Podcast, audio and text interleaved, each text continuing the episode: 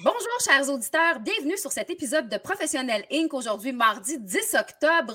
J'espère que vous avez passé un excellent long congé de l'Action de grâce. Bonjour, Annie. Comment ça va après ce long congé? Pas trop fatigué?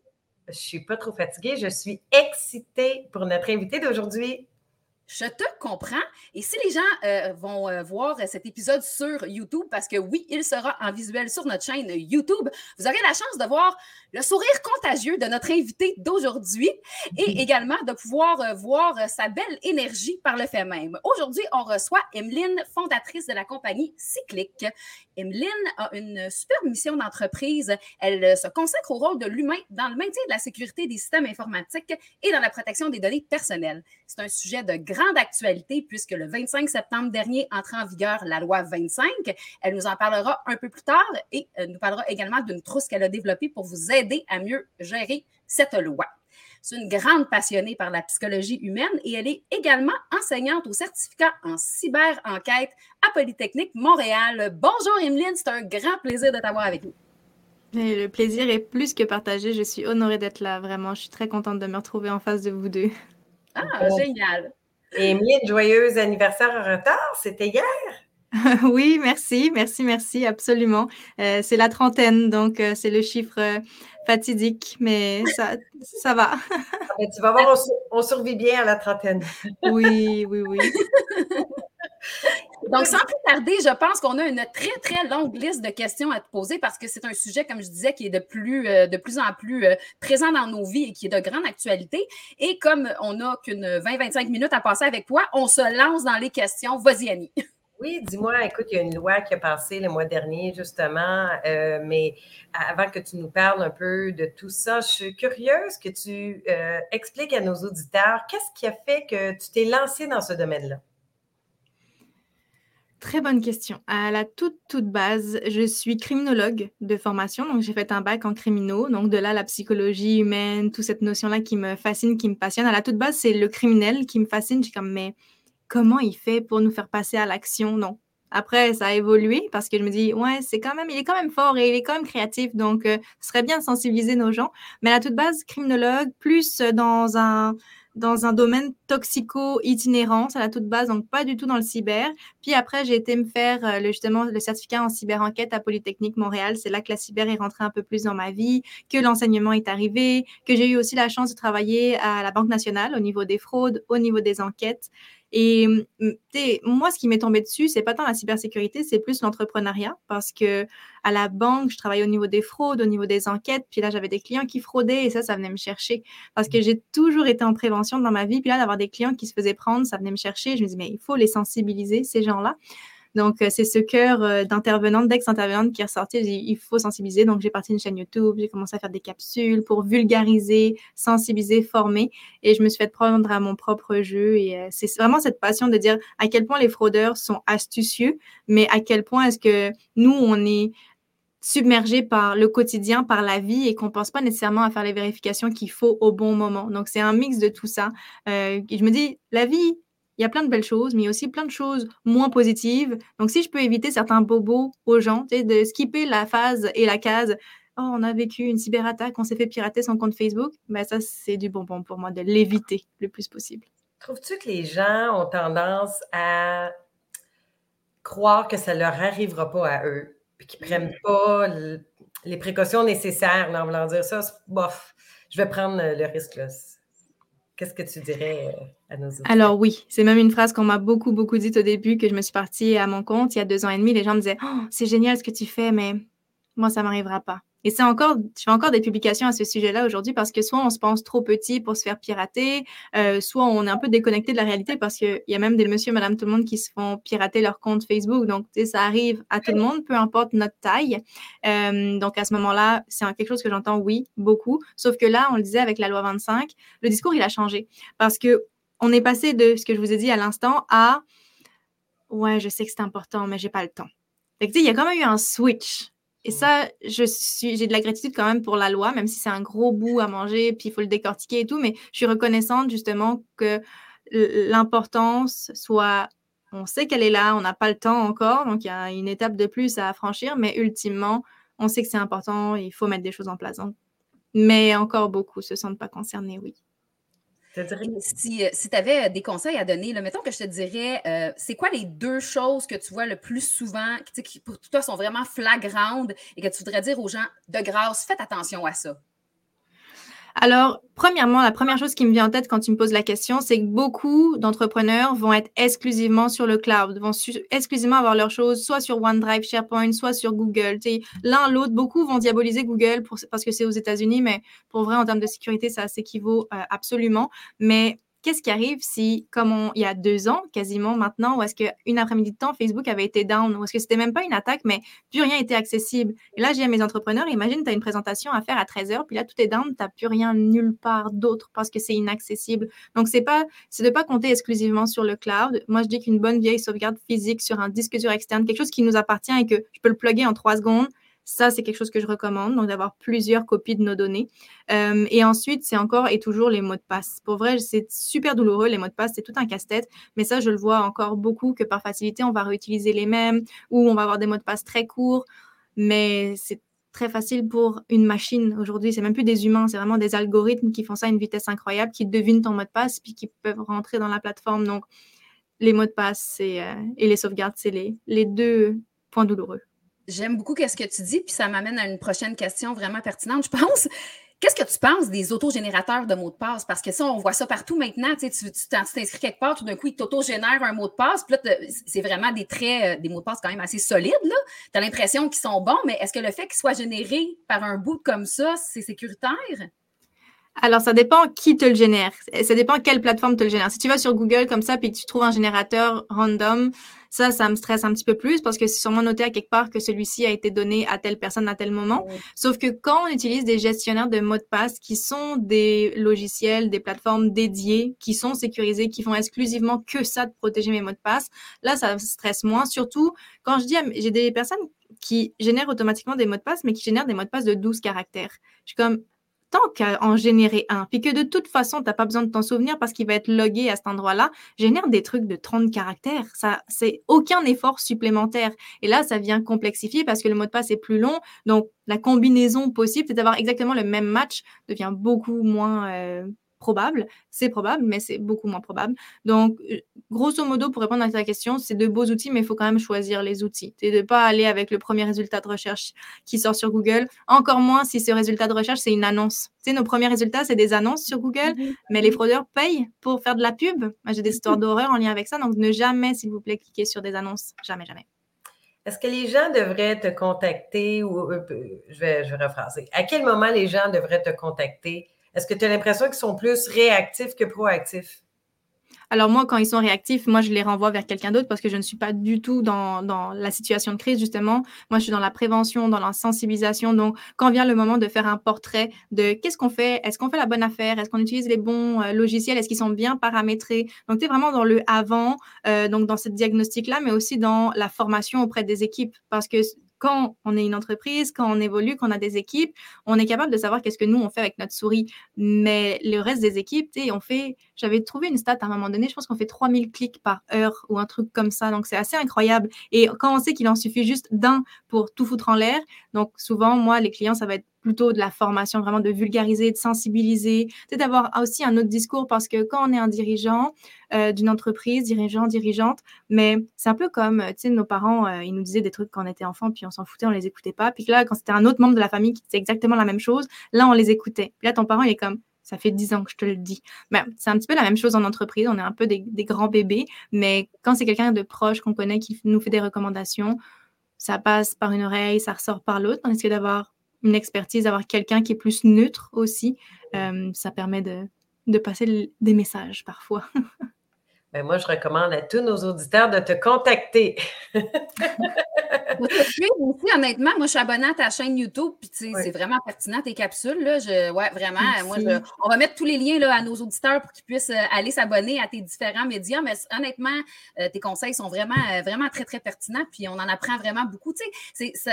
on a l'impression que parce qu'on est en 2023 puis que tout le monde se sert d'ordinateur, de téléphone et de technologie, qu'on on connaît tout, puis on est tous bons. Là. Et puis je pense que ça, ça doit créer beaucoup, justement, de besoins en prévention parce que quand tu penses que tu es confortable, c'est là que tu es, dans le fond, tu l'es moins, puis c'est là que tu es vulnérable parce que tu, tu, tu, laisses un peu aller. Euh, justement ces petites choses-là qui renforcent la sécurité.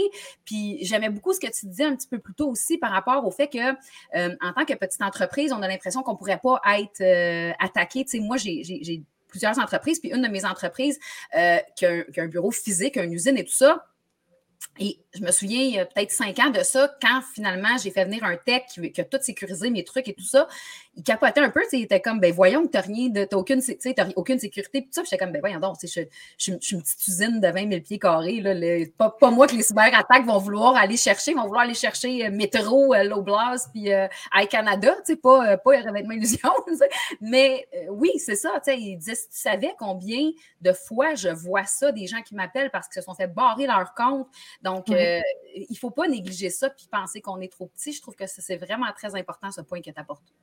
Puis si vous me le permettez, ça me permet de rebondir sur le fait qu'il y a deux types d'attaques. De façon générale, la plupart des attaques aujourd'hui sont aléatoires. Fait que le fraudeur, il n'a même pas fait exprès, c'est toi qui l'as spoté, qui l'a ciblé, puis on a mordu à l'hameçon. Déjà une, une, anecdote très personnelle, mais très concrète en lien avec ça. Il y a quelques temps maintenant, on s'est fait cambrioler. Fait que, plus d'ordi, plus de téléphone, plus tout ça, c'est poche, c'est plate. Mais là où est-ce que je veux en venir, c'est que quelques semaines plus tard, mon chum a reçu un courriel d'Apple disant Nous avons géolocalisé votre appareil, cliquez ici. Mais ça, clairement, c'était du spam. C'était vraiment frauduleux. Les fraudeurs, ils n'ont même pas fait exprès. Ils ont envoyé ça à plein de gens. Des gens qui n'ont pas rapport, qui n'ont même pas de Mac, qui l'ont flushé. Des gens qui, ben, il est entre mes mains, je ne l'ai pas perdu. Qu'est-ce qu'il me raconte?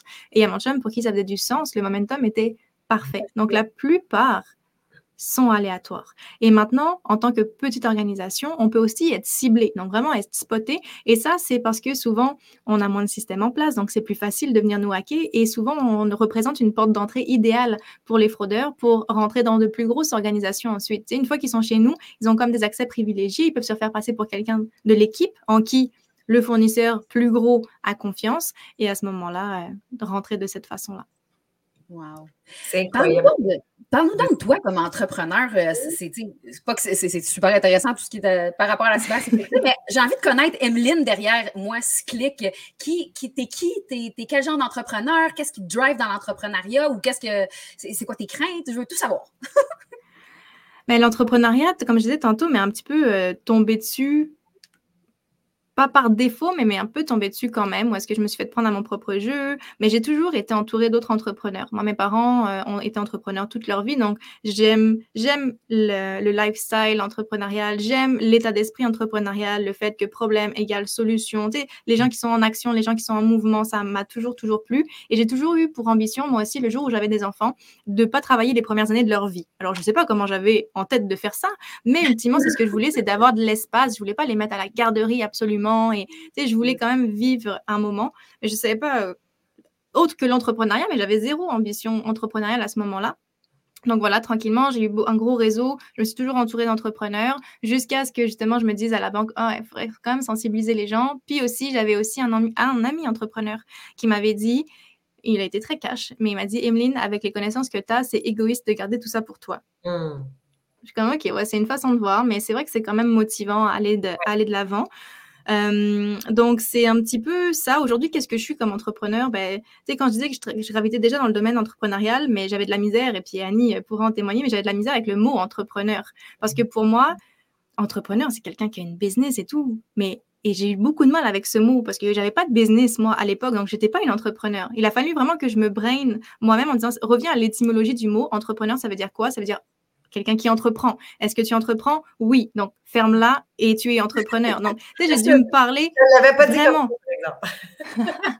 Mais j'ai évolué aussi par rapport au mot expertise. Le mot expertise, j'avais vraiment beaucoup de misère de dire je suis experte.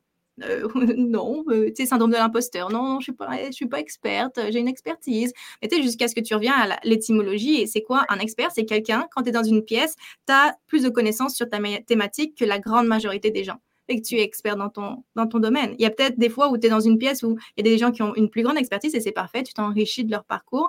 Donc, j'ai eu beaucoup de mal avec ce mot-là aussi. Tout ça pour dire que, voilà, à l'époque, moi, qu'est-ce qui m'a lancé dans le monde entrepreneurial, c'est qu'avec mon conjoint, on investit en immobilier. Donc, on a plusieurs immeubles euh, pour de la détention long terme, donc euh, vraiment euh, euh des, immeubles à, Montréal et tout. Et indirectement, bah, c'est de l'entrepreneuriat. Mais ça, j'avais de la misère avec le mot entrepreneur parce que pour moi, ce n'était pas une business. Mais bref, mm. donc, euh, Grande question, qui suis-je en tant qu'entrepreneur? C'est des hauts, des bas, c'est beaucoup de hauts, euh, moins de bas, de moins en moins. C'est beaucoup de structure. Moi, je suis une personne très, très, très, très organisée, au point où est-ce que je dis souvent que je suis quelqu'un de toqué, mais que je le dis avec beaucoup d'amour pour moi-même parce que j'accepte que je suis comme ça. Mais c'est drôle. Hier, je faisais un test de personnalité pour mon chum et euh, on voyait à quel point on était à l'opposé, lui et moi, complètement au niveau de la gestion, de la planification. Donc, je suis une femme quand même très organisée mais ça m'aide euh, au niveau du stress, ça, m'aide au niveau de tout ça. C'est d'avoir une base qui est flexible, mais d'avoir cette base, c'est quand c'est quand même rassurant.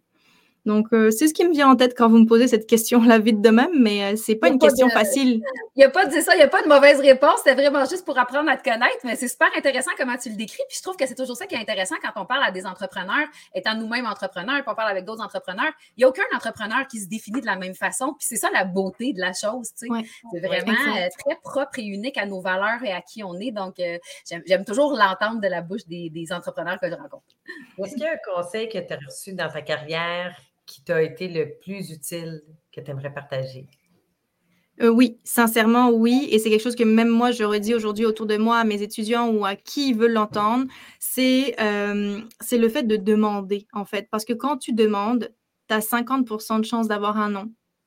Mais tu as 50 de chance d'avoir un oui aussi. Mais quand tu ne demandes pas, tout de suite, tu as 100% de chance d'avoir un non parce que tu n'as pas demandé, la personne n'est même pas au courant que tu as cette demande-là. Donc, ça, c'est vraiment quelqu'un qui m'avait dit ça à un moment donné. Demande, puis tu verras ce qui arrive. Mais des fois, je me suis retrouvée dans des situations où j'ai demandé, puis là, la personne m'a dit oui, et j'étais comme, fuck, il faut que je le fasse maintenant. Mais c'est intéressant, ça nous, ça nous auto-challenge vraiment et ça nous pousse à, avancer. Mais oui, de demander. on a un doute, demande. Vraiment, c'est le plus beau conseil, moi, qu'on m'a fait avoir du courage puis de, de demander, c'est vrai, c'est tellement vrai. Alors, je te demande, quelle est ta vision du monde, si tu avais la baguette magique pour faire évoluer le monde à ta façon, mm. tu aimerais qu'il devienne quoi? Hmm. Le monde au complet, c'est une grande question. Je vais peut-être refocuser par rapport à moi, mon domaine, la cybersécurité, mais après, le monde de façon générale, parce que c'est quand même un grand domaine et c'est sûr que je suis tentée de, de ce que je fais dans la vie, mais euh, ce qui me tient beaucoup à cœur aujourd'hui, oui, j'ai mon entreprise, oui, je forme d'autres entreprises, avoir de meilleures pratiques en ligne, mais ce à quoi j'aspire, c'est un, domaine de la cybersécurité plus euh, diversifié en termes d'expertise. Aujourd'hui, on associe beaucoup la cybersécurité à un domaine technique et technologique, et moi-même qui ne viens pas de ce profil-là, de ce bagage-là, je veux montrer aux gens qu'on on a quand même notre place. Et là, justement, j'anime un panel très bientôt au FIC, le Forum international de la cybersécurité, où est-ce que j'ai des panélistes qui à la base, aujourd'hui, travaille en cybersécurité, mais avec des, des bagages complètement différents. J'ai quelqu'un, j'ai une personne qui était maquilleuse, j'ai une personne qui était plus au niveau des finances, euh, j'ai potentiellement quelqu'un qui est euh, ancien euh, gérant de supermarché. C'est ça que je veux, c'est de dire on a besoin de ces expertises-là et je veux que j'enseigne à Polytechnique justement en cyber-enquête et j'ai souvent des étudiants qui viennent me voir et qui me disent ouais, mais j'ai pas de bagage technique, je sais pas si c'est un projet pour moi, je sais pas si je devrais arrêter là. Je suis comme, on a besoin de toi tellement, on a besoin de ta perspective sur le domaine, on a besoin de ton approche, on a besoin de tout. Tu es quelqu'un qui viendrait du domaine du sport en cybersécurité, il ferait des analogies de malade. C'est incroyable à quel, à quel point ça, ça parlerait. Donc, on a besoin de, de ça, on a besoin du volet technique, absolument, mais on a besoin aussi d'autres d'autres attentions, d'autres énergies pour hmm. faire grandir le domaine. Merci de démystifier parce que c'est vrai qu'on associe, hein, on met une étiquette euh, dans le front de la cybersécurité euh, mm. tout de suite reliée avec euh, la technique. Fait que c'est bien de, c'est vrai, l'ouverture des, autres domaines, le lien, ça peut faire encore plus de, de je dirais, d'expansion euh, de, mm. ce que ça peut devenir, parce que le monde est en constante évolution. Hein. La société évolue toujours, la technologie évolue toujours. Il va y avoir de plus en plus, je crois, de besoins à ce niveau-là. Puis c'est euh, quelque chose en, grande croissance. Euh, mm. Dis-moi, Emeline, toi, comme, ça serait quoi ton message pour les femmes entrepreneurs qui sont peut-être un peu frileuses de se lancer? Mmh c'est de rencontrer d'autres personnes. Je sais que moi, ça m'a fait beaucoup, beaucoup évoluer au début de mon parcours où est-ce que je faisais beaucoup de cafés virtuels avec des gens, avec des femmes, pas qu'avec des femmes, avec des femmes, avec des hommes, mais juste de se lancer, de faire des cafés virtuels, pas dans l'objectif de vendre à, tout prix ce qu'on a à vendre, mais juste dans la découverte de l'autre, de se dire que moi, en tant que professionnel, je vais avoir, mes clients vont avoir des besoins que je vais ne pas pouvoir répondre et ça me prend des professionnels experts dans mm-hmm. leur propre domaine. Donc, euh, c'est de se bâtir un réseau. Pour vrai, ça vient vraiment briser l'isolement d'une certaine façon, euh, mais aussi de se sentir nous-mêmes plus solides parce qu'on sait que, oui, on est tout seul, mais on est baqué par d'autres experts s'il y a besoin. Puis ça, c'est vraiment euh, une grande, grande richesse. Donc, café virtuel, lien Calendly, ça en prend un en 2023 pour vrai, pour booker des, des meetings, pour vraiment inviter à poursuivre une discussion. Ce serait ma recommandation, rencontrer le plus de gens possible. C'est une excellente euh, recommandation. Bravo pour tout ça, Emeline. Écoute, avant qu'on termine l'entrevue, parce qu'on approche déjà du, euh, du, euh, deadline du temps qu'on avait, j'aimerais ça que tu nous parles de ta trousse pour la loi 25, s'il te plaît. Certainement. Donc, loi 25 égale protection des renseignements personnels au Québec. On a plusieurs exigences à mettre en place, plusieurs choses à mettre en place. Un petit bout en 2022, un petit bout là qui vient de passer en 2023 et un dernier en 2024. Mais pour 2023, on devait mettre en place une panoplie de procédures à l'interne, à savoir quand quelqu'un me fait une demande d'accéder à ces renseignements, qu'est-ce que je fais? Quand j'ai un employé qui quitte, comment je m'assure de bien faire le roulement et de révoquer les accès? Tout ça, c'était plein de procédures à mettre en place. Et moi, je déteste faire travailler mes gens sur exactement la même chose quand on peut avoir quelqu'un qui crée et partager. Et c'est ce qu'on a fait via mesprocédures.ca où est-ce qu'on a une trousse téléchargeable gratuitement, publiquement, qui a été révisée par une avocate également. Donc, on est un groupe de, trois, fois, trois femmes à avoir euh, lancé l'initiative. Moi avec le volet prévention, Audrey avec le côté technique et Stéphanie avec le côté légal.